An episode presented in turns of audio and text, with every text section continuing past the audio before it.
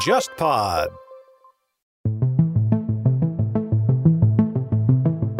文在寅房地产改革本身逻辑是很简单的，让大家感觉没有必要买房子。但是有一个问题在于，对于很多的韩国民众来讲，他们能够看到的财产增值方式只有房地产。但是你这帮当官的，一个人好几套房子，卖好几套呢，还最后只剩了一套首尔的，然后留一套了留江南的。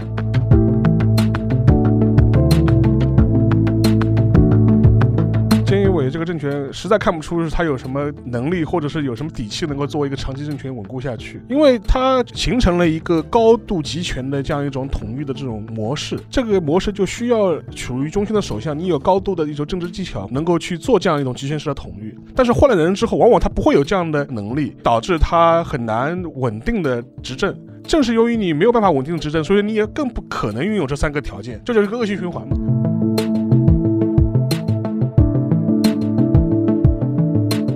体制好的一个地方就是大家还是基于自己的意识形态，对，跟一个基本的立场，大家来聊理念的东西。现在你说日本政治没人聊理念，没有大理念的情况下，大家都来拼小德行嘛。比如说啊，你在哪某个地方失言了，你可能就马上下台了。老百姓判断你的标准也不看你的理念是怎么样，或者你的执政能力是怎么样。我怎么感觉这很像韩国呀？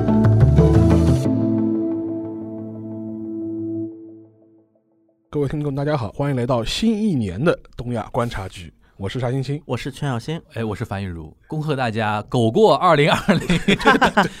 感受怎么样？你觉得？这反正这一年呢，我觉得既过得漫长，又过得很快，因为上半年其实过得很漫长的，封闭在家里，又是封闭在家，然后又是那个疫情，啥都不能干。然后下半年呢，又觉得过得特别非常快，好像又回到原来那种节奏里面了。而且这一年呢，也是属于各种各样的中日韩的相关新闻也特别多嘛，变局一年。啊而且对很多人来说，二零二零呢也的确不是一个特别好的一年，而且各种各样不幸的事情也非常多。比较好的一点，就这一年呢，总算是过完了。对。所以说，也希望二一年呢，就说有一些新的起色吧。对，薛小新，你说说你你的感受吧。这一年，你其实你个人变化也挺大，可以涉足自媒体，对， 反攻传 统媒体，对对泡菜情报局对吧？是叫情报局，泡菜情报局，而且换平台了嘛，现在对吧？啊，对，二零二零年是仅次于二零一六年发生了巨大变局的一年。嗯先是国会议院大改选，嗯然后呢，又是那个检察改革风暴。因为今年对于文在寅来讲是可以说是检察改革步伐最快的一年了。嗯其实前两年他反而有很多的羁绊的东西。嗯一九年，他曾经把这那个调查处高级那个公职人员调查处的这个法律嗯弄成快速通道、快速结案。那么当时韩国的规定就是根据相关的规定，如果这个法案被定为快速结案的法律，嗯那么它是必须要在一年内审核通过。对，所以就正好到了。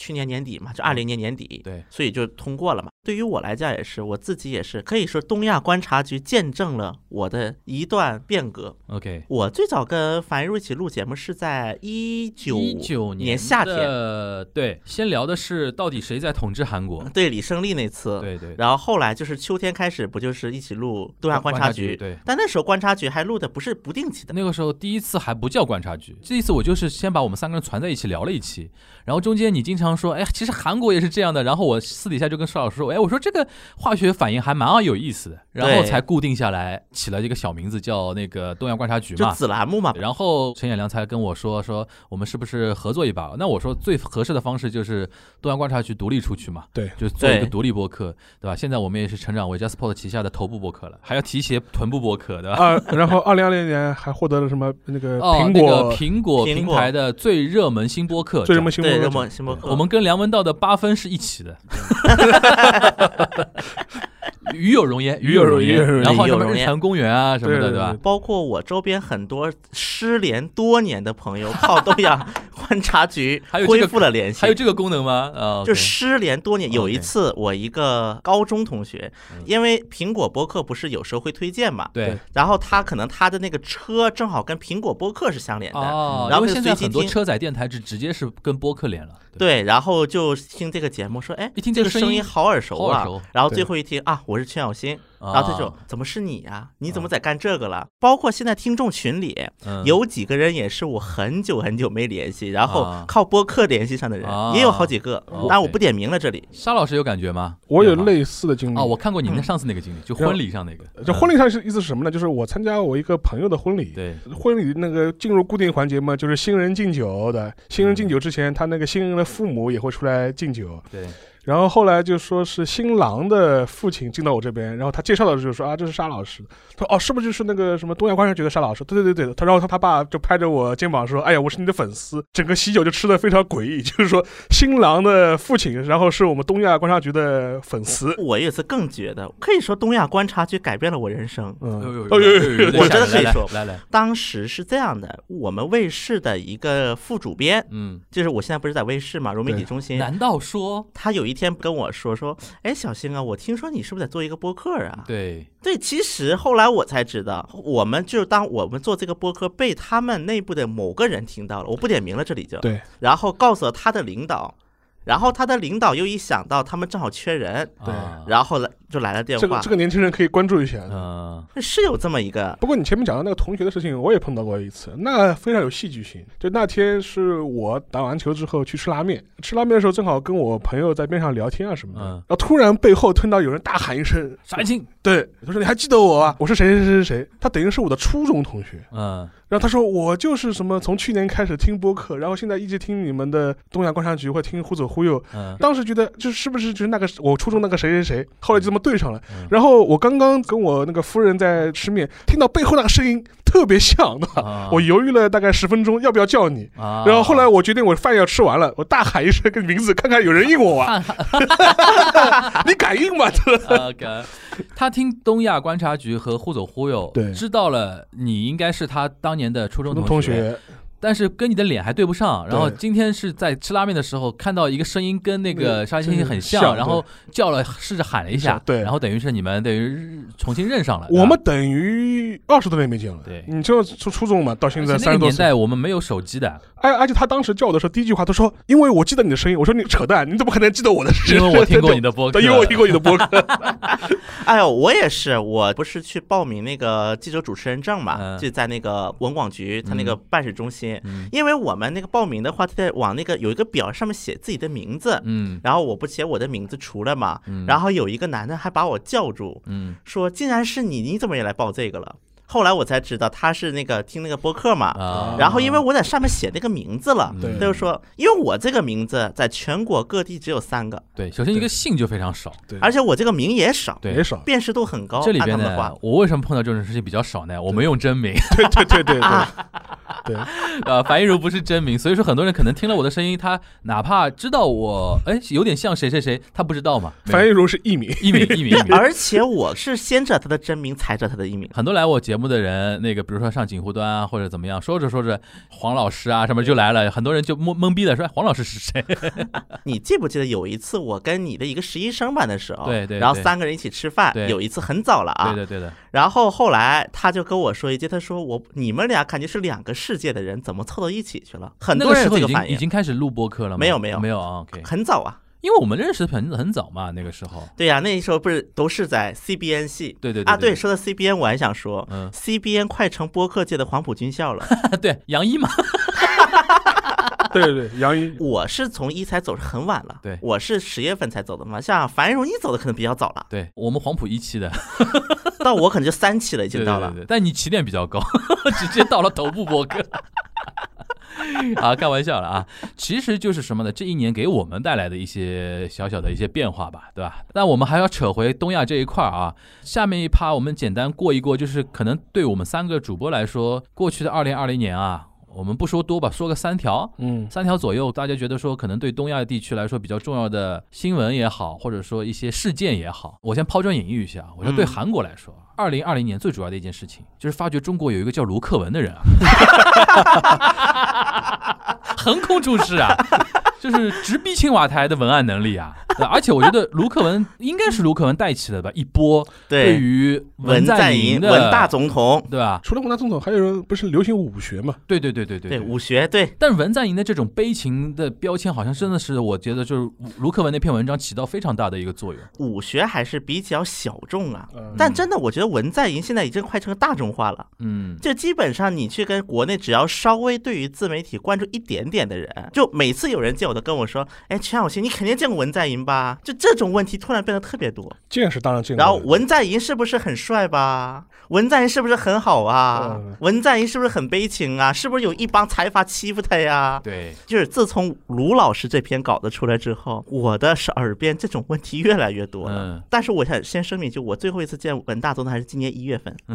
对，后来就没法去了嘛。去不了了呀，对对因为对今年一月份青年记者会嘛。对，像本来每年青年记者会我都会去，但是今年感觉去不了了，去不了了，对，二十八天隔离套餐受不起啊，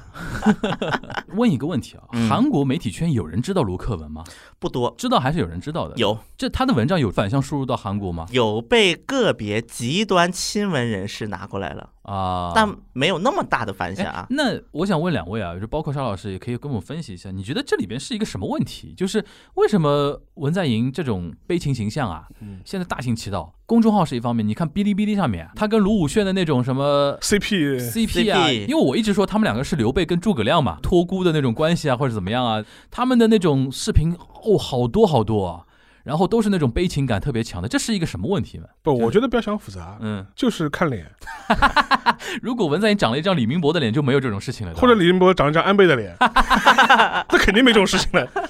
不，我说我就不要想复杂，尤其是对于我们就是从外国人角度来说，嗯来观察日本也好或者韩国也好，除非你有自己有很深入的研究，不然的话，你很多时候都是一些看的一些很表面的东西。但是我嗯必须承认一点啊，卢老师确实看了很多的资料，嗯，嗯，只是这个资料大多数是偏向文在寅的资料而已。嗯，因为其实对于一个如果不是对半岛研究很多年的人，没有办法去辨别这个材料是偏向于谁的。尤其在国内，我也去看过一些，嗯就是关于文在寅的材料，基本都是文，要不是文在寅写的，要么就文在寅一方的人写的，嗯要么最多就是中性偏正面的资料。嗯，其实负面的资料在中国很难接触到的，在我国的一个环境内是嗯很难接那触那到你。同意沙老师那个判断吗？就看脸。同意啊，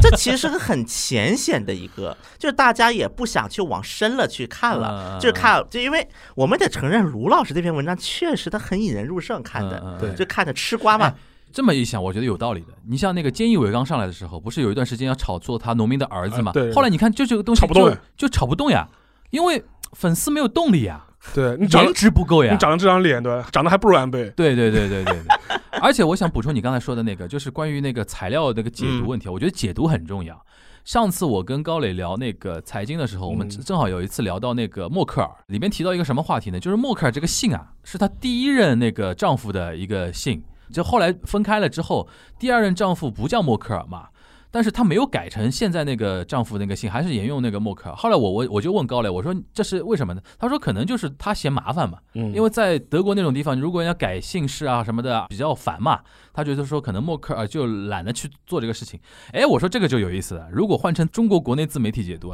就变成他对第一段感情恋恋不舍， 一段虐世绝恋了。你同样的一个事实，中文自媒体会用一种非常浪漫的，会非常演绎的那种角度因去为解这读大家嘛喜。欢看呐，对，就是好看嘛，就是用上沙老说的，就地灵落点嘛。对就是我们甚至能预测他是怎么想的， 对吧？是它这个好看嘛，对呀、就这么简单。，对，自媒体写公众号真的是有这种倾向吧？不是，还有一个问题，就讲到尤其日韩或者别的外国的一些新闻也好，就是说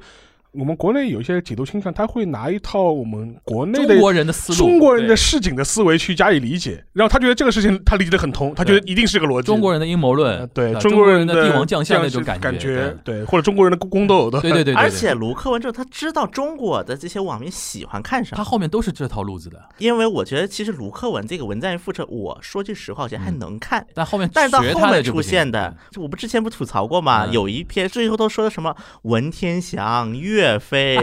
邓世昌，我在文在寅的后面看到了许多民族英雄的影子，呃那就有点那个了，对吧？就过头了有点儿。嗯，这是我抛砖引玉的部分啊，嗯就是我们让徐小新正经的说一说，那你觉得这二零二零年对韩国来说比较重要的事情是什么？我觉得疫情这个中韩两国都有，但我觉得韩国的一个疫情，我觉得让我概括出来就是 K 杠什么什么，这第一个关键词。比如说嗯对韩国这一次韩国疫情带来很强大的韩国民族主义的那那那种感觉吧？对吧 K 防疫，对对像对最早的，因为它韩国的防疫毕竟还是之前一直有可圈可点之处的嘛，嗯我觉得这是一个啊。另外一个从政治上来看，就是文在寅的一些政策速度不断的被加快，有可能他是得到了自信，也有可能他是觉得再不推行就不行了。对，包括像那个检察院呐、包括我们看的，就是因为他的议会得了一百八十个议席嘛，过半了嘛，嗯所以说这议席的过半导致他房地产改革虽然是很大很大很大的争议，嗯但是他还是要往前干。嗯，就这套我我不放了，房地产也是那个我们那个群友啊嗯提问选小新的，就是现在因为之前我们聊过韩国房地产改革嘛，嗯就是你可以借这个机会也给大家回应一下，现在走到哪一步了？其实文在寅房地产改革本身逻辑是很简单的，嗯说白了就是那个什么，让大家感觉没有必要买房子，这就能够理解为什么韩国的很多幕僚一再说什么啊，在江南买也没什么意思啊，在什么哪儿买没什么意思，就会出现这种的言论。就是中国是住房不炒，韩国是住房不买了都要对，租就可以了。租就可以了。但是有一个问题在于，第一个，对于很多的韩国民众来讲，他们能够看到的财产增值方式只有房地产。嗯，内卷嘛，内卷内内卷卷了嘛，对吧？对，但是你政府呢，一方面你这帮当官的一个人好几套房子，这没办法，这个卖好几套呢，还最后只剩了一套首尔的，对，叫机智的一套。鸡贼的一套，对吧？ 然后留一套了，留江 南的，嗯那所以肯定大家一看哇，然后第二步就是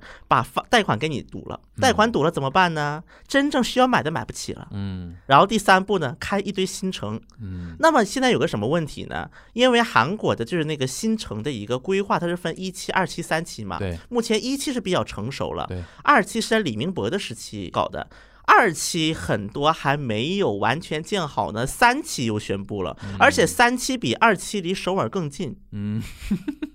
那二期的人不干了呀。对啊，比如说首尔有一个那个汉江新城，嗯汉江新城距离首尔四十公里左右，但是我搞了一个温正云亭新城，嗯离首尔只有十二公里，你怎么办？哎呀，真的是，但是因为空地就那儿有啊对，有一块空地，然后他想尽快的把首尔的房价给掐住，所以就着急了，所以就建了很多房子。那么话搞得第二期新城人很不满，说我们还没建设完呢，你又搞那儿。嗯刚才咱们又联系到那机智的一套，留的是贵的，卖的是便宜的嗯，导致首尔周边的房价本来大跌一通，嗯然后现在韩国政府又硬把首尔的这些房贷给掐了，这就叫什么呢？气球效应。你把一个地方压了，另一个地方就会鼓起来。嗯然后首尔周边的一期的成熟形成的房价又开始飙升了。嗯，感觉好像这个事情成效甚微。一个是成效甚微，另外给我的一种感觉是，文总统周边的有一些参谋好像是啊过于坚持自己的理念，嗯，太过理想主义了。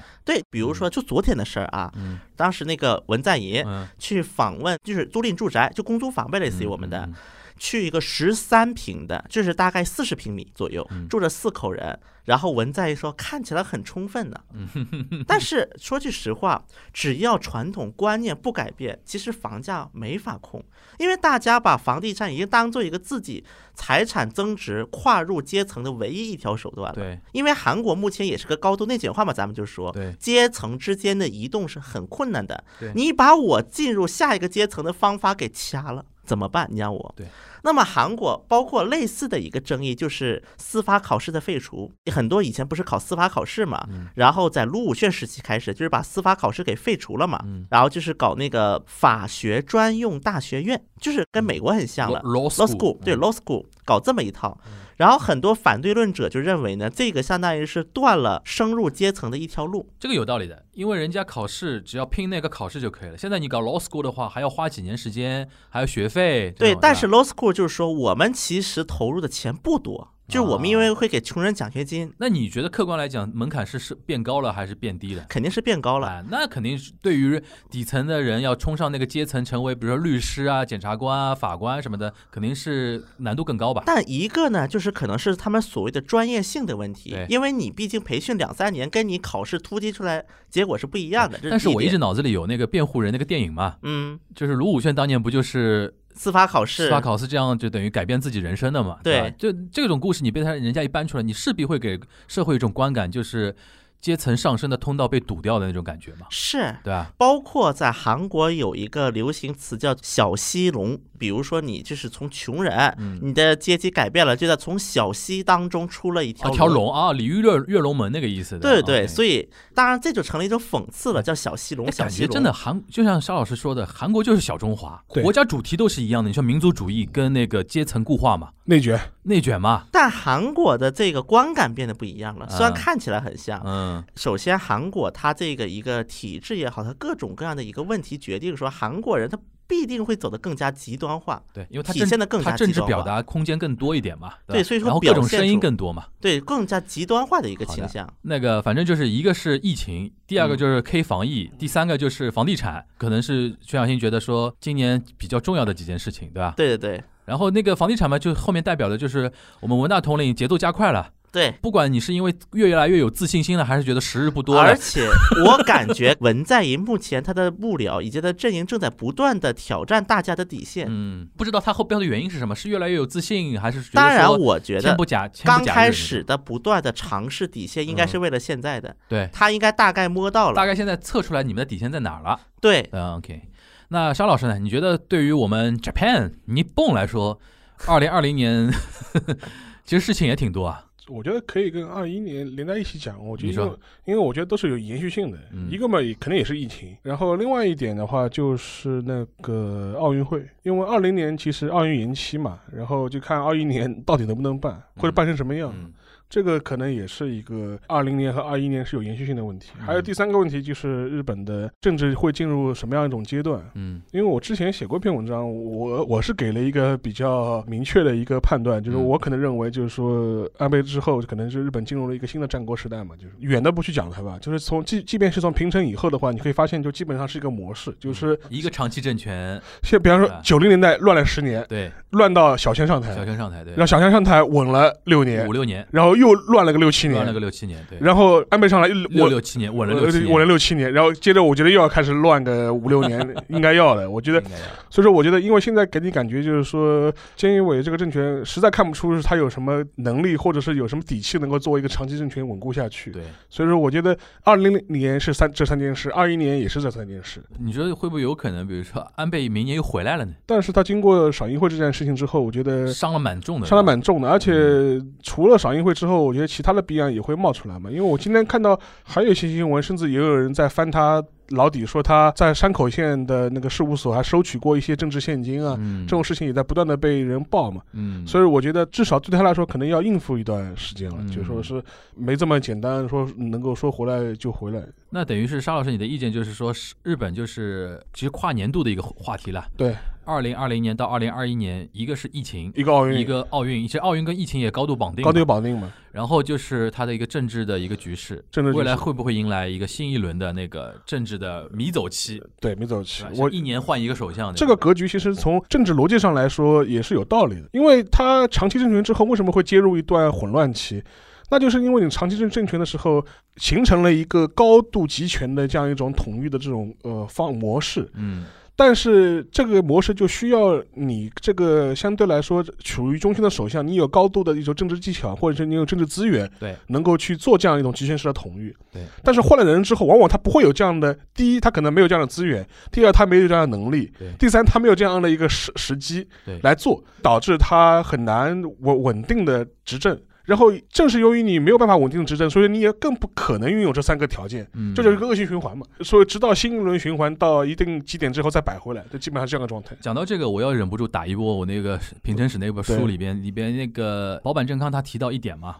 就是他觉得说现在以安倍跟麻生为首的这帮人啊，因为他当时写的时候还一九年嗯嘛，对还是长期政权嘛，他说他们最大的问题就是政治劣化嘛，对，然后这帮总理也好，议员也好，内阁成员也好，水平一塌糊涂，对，它里边就提到。五五年体制好的一个地方就是大家还是基于自己的意识形态对跟一个基本的立场，大家来聊理念的东西。对，现在你说日本政治没没人什聊么理理念，了，对，所以说也可以扯到内卷啊，对就是没有大理念的情况下，大家都来拼小德行嘛。对，比如说啊，你在哪某个地方失言了，你可能就马上下台了。老百姓判断你的标准也不看你的理念是怎么样，或者你的执政能力是怎不么是样，我怎么感觉这很像韩国就是哎呀？大家都内卷嘛。就是说大时代没有主题了。对就是说，你说韩国也好，日本也好，你说现在有什么时代主题？就原来比如说冷战时期有一个阵营上的一个一个东西，比如说应该更自由一点，或者说应该更就是有会有一个基本的左右之争嘛。对，韩国其实没有左右之争，只是卢和朴之争，就是我们之间就是对有点恩仇了，就是就包括卢，他真是不是真正的左派，朴是不是真正的右派，我都打个问号对。的。但是你说现在他们的拥趸，就是只是说我是支持这个脉络的，我对是支持这个脉络，这但是是韩国的政治，尤其是三金时代对开始，就会以人为一个体系下来，这是一个对体系化的东西了。对对对，但日本也有这种趋势了，对就是未来就是反安倍跟那个安倍派嘛，对对吧？就是你认不认同安倍所代表那帮人那六七年做的一个事情？我个人感觉啊，就理念斗争那个年代，嗯，至少比如说你这个阵营的人，其实犯了一些黑历史的事，大家还会去稍微包容一下。就事论事吧。对，就事论对事。现在在就是互相变成那种把你的私德就非常放的非常大，而且对啊吧只要觉得你稍微不行了，我就把你甩了。对这甩的就很是容易，甩人很容易这，个那个切怎么说割呢切割很快嘛，切割对。特别快。我感觉现这在个是我觉得现在是日韩现在政坛的一个一个很大的一个一个变化吧，就是我经常看到有一些人在感叹，就是尤其像半藤一力这种年年纪的人，经常说日本现在没有大宰相了嘛。对，就原来他觉得说田中角荣啊，什么池田勇人啊，哪怕是说那个中曾根康弘啊，对这些都是宰相级别那种人嘛。就基本上很多人评价，就中曾根康弘大概是日本最后最一后个一个一个所谓的大首相，大啊 手下，对，对后面都是蝇营狗苟的那帮人嘛，对对对对吧？他真的是这样的那种感觉。你就像很多日日本学者也在评价，就是你像江上忠这帮人，对他就是觉得说金大中也是最后一个了，就是大总统，大总统，后面的总统可能就是都是那种也不能说蝇营狗苟了，就是说就是没有大格局。不是，我觉得这做个事相情比比于较那总个统，因为韩国总统一直还是占着比较绝对一个位置。我觉得可以看总理。啊韩国我们就说，就是那个卢武铉时期的高渐，有一个叫做嗯高渐，嗯高渐应该是韩国历史上最后一一个个大总责理任总嗯理。就虽然韩国法律上对于总理是给了很多的权限，嗯比如说提请人事啊，这些都是总理的权利，嗯，但韩国没几个人知道总理有这个权利，就越来越变成总统的依附、或者是甩锅狗。嗯垃圾桶，对，对吧？但是文在寅就是稍微特殊一点，就是在于文在寅他对外一直是宣称嗯说我要恢复这样的责任总理的一个制度，嗯所以有段时间文在寅甚至给李洛渊送自己的专机，嗯，就总统专机，你去访问去吧。嗯嗯嗯，这搞过这样的，但是很快也不了了之了。就是现在韩国总理的权限和他的活跃程度，完全是取决于总统对你的授权程度。对，如果总统是一个集权很高的，不太愿意放权的比如话，朴槿惠，对，你就你就你就边上就待着吧，就敲敲章就可以了。对是是，的确是这样。所以说，我觉得其实有的时候我们经常说东亚有的时候问题还是高度一一样的啊。其实说到底还是一个，我觉得现在内卷已经被说烂了吧。但是有的时候你不得不承认一点，内卷还是挺好用的。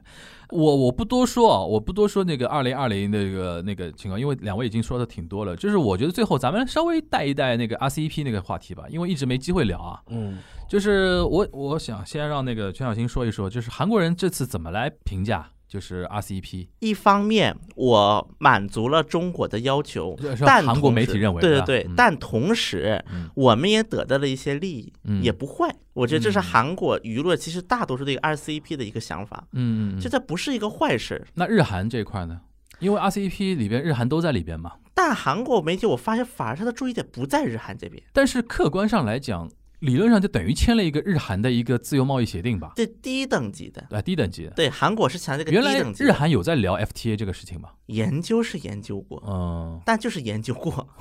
因为日韩有一个问题是双方之间不仅是关系的问题，嗯他们俩产业竞合度太高了。对，其实两个产业竞合度很高的国家之间签 FTA 是不存在一个很大的利益的。嗯但是韩国也是有一批人主张过跟日本签 FTA。那么最典型就是韩国当时如何说服民众去说我要去签 TPP，是怎么说服民众的？嗯它有一点，第一点就是说，因为中韩自贸刚签完，要对满足一下美国的啊，这个口味。第二个呢，就是说我们也要跟日本开始谈一谈了。啊就这两个理由去说服舆论的嘛。但是说没有影响不可能，但是韩国媒体的还是中美那一套，这是最大篇幅的一套，就是韩国还是高度关注那个中美之中间的一美个之间的争霸的一个话题。对，所以我是感觉说，韩国目前的一个观感就像是说，在我美国也得满足一下，中国也得满足一他下。现在有点像在搞 balance，在搞平衡嘛，要观察中美最后互动到什么情对况，啊的。所以说 RCEP 签完，我也开口说 CPTPP 签了，要去签 CPTPP 去。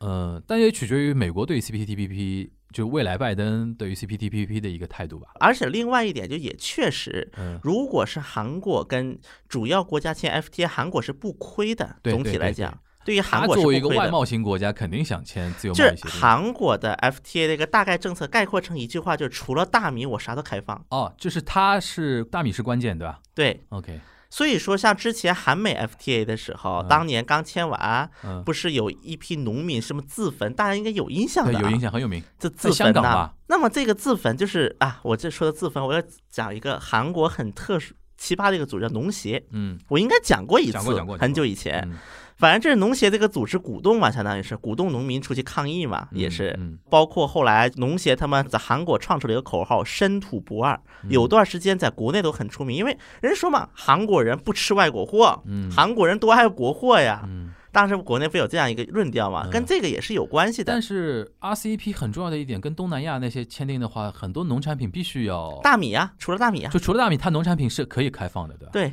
韩国的底线是大米。日本这一块呢， RCEP 其实对中国来说更大的意义就是第一次跟 G7 国家签订了 FTA，因为就其是中日之间，对吧嗯中日之其实就是中国之间，因为其实中国跟东南亚、跟跟东盟、跟早就有那个跟韩国其实早就有 FTA，对十加一嘛，对十吧加一美，所以中韩，然后呃，所以说最大的意义就是中日之间通过这种形式第一次签订了一个 FTA。嗯，所以说，另外我们也看到，就是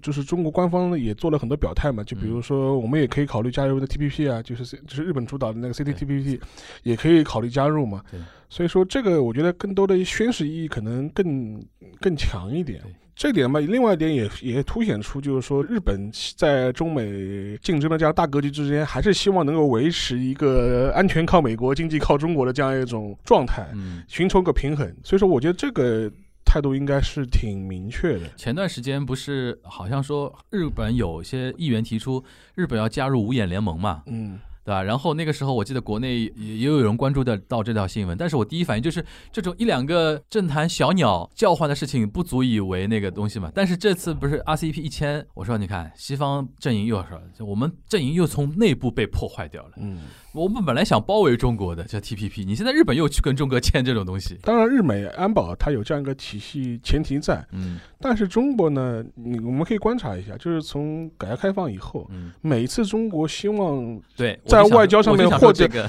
取得一些突破的我时想说候，这个。都会把眼光望向日望向本、日日本本、望向日本，而且经常还会搭这接个我们的这个这个梗，梗你知道吧？就这个林子。哎，这个非常好用，不知道为什呃么。非常好用，当然这个有利有弊啦。所以说，嗯我觉得，但这是一个现象，就很多嗯做国际问题研究的人也会也会关注这个现象。对，但是从日本角度来说，你前面讲到那个五眼联盟的事情，其实还你还别说日本人想加入，嗯，即便你日本人真的想加入，嗯人家还不一定要你。对我就这么回事情。其实对美国来说，他根本不希望你加入五眼联盟，对，因为为什么呢？就是说你现在通过日美安保这样的体系，你的情报机关就已经是我的眼了。我如果签了五五眼联盟之后，我还要分点力权力给你，我等于客观上把你的呃地位抬高抬了，哎抬高了。我我现在把你压在下面，用的不要太爽，对对，我干嘛？嘛把你提上来？我其现在是你爸爸，以后如果加入五眼联盟，我是是你兄弟啊了。来，对，这么所一以讲，其实有的时候新闻啊，就是通过肖老师，比如说一句话，就可以把这个事情本质给讲出来了，而且实际上对日本来说，很多人有些人可能提出这种东西的呢，他有的时候夺可以眼球吧。河野太郎同志也喊过这个对对这个话题，但我给我感觉是有种以退为进的这种感觉，就是他就先把话喊喊出来了。他对对对，哎，然后在日本呢，就是跟美国打交道呢，就是一种策略方式呢，就是说日美同盟的旗帜高高举起，对对实际上面呢又有自己的小算盘，对，就是对美国人在战略上对日本人不会充分相信的。对呃其实上一期我们聊天皇的时候聊对到的嘛，就是中国最困顿的时候，你日本天皇都去访问中国，对，就一下子把局面打开了，一下把局面打开了。你像今年，你说本来日本调还唱得很高，哎，印度不签，我们是是不不会会签签的。的，对你，看，暗戳戳的又 签了， 你又叛变革命了，对对对， 那种感觉的确是会有了，对对吧？所以说，我觉得 RCEP 这个东西，当然那个它因为现在只是签署嘛。要生效，还要比如说域内国家，大家都要国会或者议会还要还要通通过过，而且啊通过之后，它的实现年限也非常对长，，比如说日本清酒，我们钱老板非常关注的对日本清酒，现在是百分四之十四十的税率率，，然后它要退到百分之零的税率，要花二十一年。中韩 FTA 很多也是这么签的，对对对对对对，所以说当时韩国国内是有一种说法是怎么说呢？嗯，中韩 FTA 的意义政治大于经济。对，对中国来说象征意义非常大。对，就是我们有种被打破包围圈的那种感觉了。然后韩国人他对他象征意义也很大，对他就说了呀，我们跟中国签了你 FTA，看，我就们是跟中国关系还是有和缓的余地的。所以说他当时是朴槿惠的政绩，所以其实双方都是有必要的。这个时候，行，那个我补充一个小点啊，就沙老师前两天刚发给我的一条消息，其实也很引发我的一个观感，就是日本吉本兴业啊，对，要到上海来运营剧场。对就上海有一个非常有名的剧场叫兰心大戏院，嗯你我知道吧我知现在不道是大修嘛？嗯，据说吉本兴业要跟 SMG 成立那个合合作关系，合作然后他吉本兴业要在中国建立是现地法人法人公司，运营这个改造好的兰心大戏院。对，还会引入什么音乐会啊、那个小小品剧啊、喜剧啊，然后什么那种东西。这条新闻本身是说明日本，因为明年，比如说你刚才提到疫情嘛，对，今年做演出的圈子人大家都知道，很惨，外国人进不来嘛。对。但是这个呢，跟限韩有个一样的一个功效，就是现在逼着国内的 contents 要成长。对。现在国内的一堆剧啊、演员啊，他会觉得说，哎呦，突然一下，你知道忙得不得了，他们下半年。对。因为什么？原来可能很多粉丝或者观众是去看那个韩流演唱会啊。日本的什么歌星演唱会啊，什么日本的剧啊，什么那种东西，现在这些钱通通流向国内的那个，然后呢，日本呢，像吉本兴业这些公司呢，他会觉得说，哎呀，我赚不到中国人钱怎么行啊？ 对，你们原来那个中国游客到我日本来花钱，我还能赚一波，现在赚不到，那我我上门吧，对我，上门然后服上门上服门服务吧，然后把那些日本的 IP 啊什么的都搞定，然后你们来花钱，这是一个。就是我前脚刚收到沙老师给我发的那个东西啊，然后后脚我的一些日本的合作伙伴，快到年底了嘛，对大家挨一下子嘛，过来对打招呼，挨一下哎，子今年怎么样啊，cos 啊，就是 corona，就是那个对新冠，大家很都很惨排黑啊，对都很惨啊。然后哦，我是跟他们哈拉几句，然后最终所有的这些合作伙伴无外乎就来一句话：明年我们想点什么事情一起干干吧。 大家都很苦啊，真的都很苦。但是我想说什么呢？大家可能生活在中国啊，有的时候时间久了，就是因为对我们来说，更多的好像是恢复到疫情前的状态，生活的状态。但是现在你要知道，这种状态对于日韩来说非常珍贵。对，他们很多地方惨的是真的惨，对对吧？然后呢，不约而同的都把眼光投向了中国，对吧？这个全小新也有感觉的嘛，韩企大量的也在想机会要回来吧，对吧？我觉得这是个新常态嘛，一个对对在对对现在这种疫情防控等级下的一个新常态哎对。吧？人民币总归是香的嘛， 对吧？人民币总归是香的。反反正那个今天作为一期那个新年的一一期节目，我们不过多展开，只是一个闲聊为主啊。最后我们那个还给点那个听友们感谢跟祝福吧。那嗯个要不小新先来，感谢大家在二零二零年一年的陪伴。其实我们得的所有荣誉，既是我的，也是我们三个人的，更是属于我们每个听众的。希望二零二一年与我们继续陪伴，共同去见证东亚的潮起潮落。谢谢。呀，我我应该放他最后一个讲的，对对对这对对价值上太高。来来来，沙老师来接得住啊。其实二一年，我觉得还是两个字吧，就平安，大家都平安。哎对，对然后对我觉得这个可能是一个最重要的事情嘛。至于别的的嘛，我觉得都是以平安为基础的，嗯，这是个大的前提。呃，像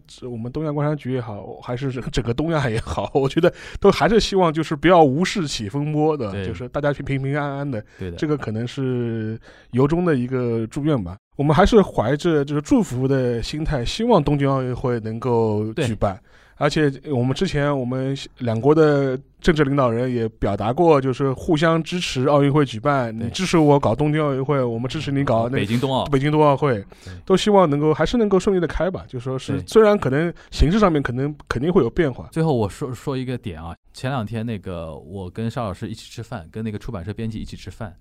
那天我们选的那个地方呢是吃相扑锅的枪锅那北，对，全国大北嗯是上海它上海还比较有名的一家吃相扑锅的一个地方。嗯就是当天吃饭的时候，除了我们这一桌是中除国人，了我们这一桌是四个中国人之外， 全是日本人。，全是日本人。我那天看着日本人进进出出、笑嘻嘻、喝喝酒对然后聊聊天，后来我就说，现在对于中国和韩国人一些做跨国生意的人来说，他们现在反而愿意多待在中国，对更像那种平时的那种状态状吧。态，对，所以说，我们觉得还是要珍惜啊，珍惜我们现在，因为有的时候你往外面多看看的话，你会觉得说我们现在能够这样是离不开嗯，那个那么多的防疫工作人员跟一些人的一些付出的啊对，这个东西是现在住在日韩的华人更心有戚戚焉的，对对吧？对，所以说我们觉得还是要感恩的同时啊，我们也要更努力吧，对对吧？对我们做节目，因为我们都有本职的工作，对吧？对本职的工作，尤其像小新，我预计得到明年只会更忙，不会不会比现在闲，对吧？因为恢复了嘛。对于我们来说，我们尽我们最大的努力。能做到周更，对吧？对那难得有代班情况也不要紧，但是一定要坚持做下去。对，对我们来说是能做到的，嗯就是能尽嗯量把这个事情给做到。具体的不多说了。然后我们预计可能在春节前做一期那种，还是像那种呃回答问题，回答问题的，好吧？就是我今天你听到这边的话，你可以通过各种方式在那个平台上留言，这个可能会放在那个春节期间跟大家上线啊。嗯，最后不多说啊，我们还是献上我们来自东亚观察局啊，或者以东亚观察局为代表的 Jasper 的旗下各档播客，我们非常自说自话的代表了，对那代代表其他播客给大家献上新年的祝福，大家二零二一年平安喜乐啊，对平安喜乐，对一定要平安，一定要苟活，对一定对要苟过去，对吧？对碰到任何问题。不要那个自暴自弃，对吧？对大家一定要守望相助，苟活过二零二一，好吧？那好，那个我们下一期节目就是二零二一年的新一期的那个正片，再见了。今天特番就到这边，大家拜拜。拜。拜拜。 그때로 돌아간다면 내 선택은 달라질 수 있을까 억질러진 운명일까 주워 담지 못한 어제처럼 지금 말 아, 음, 음,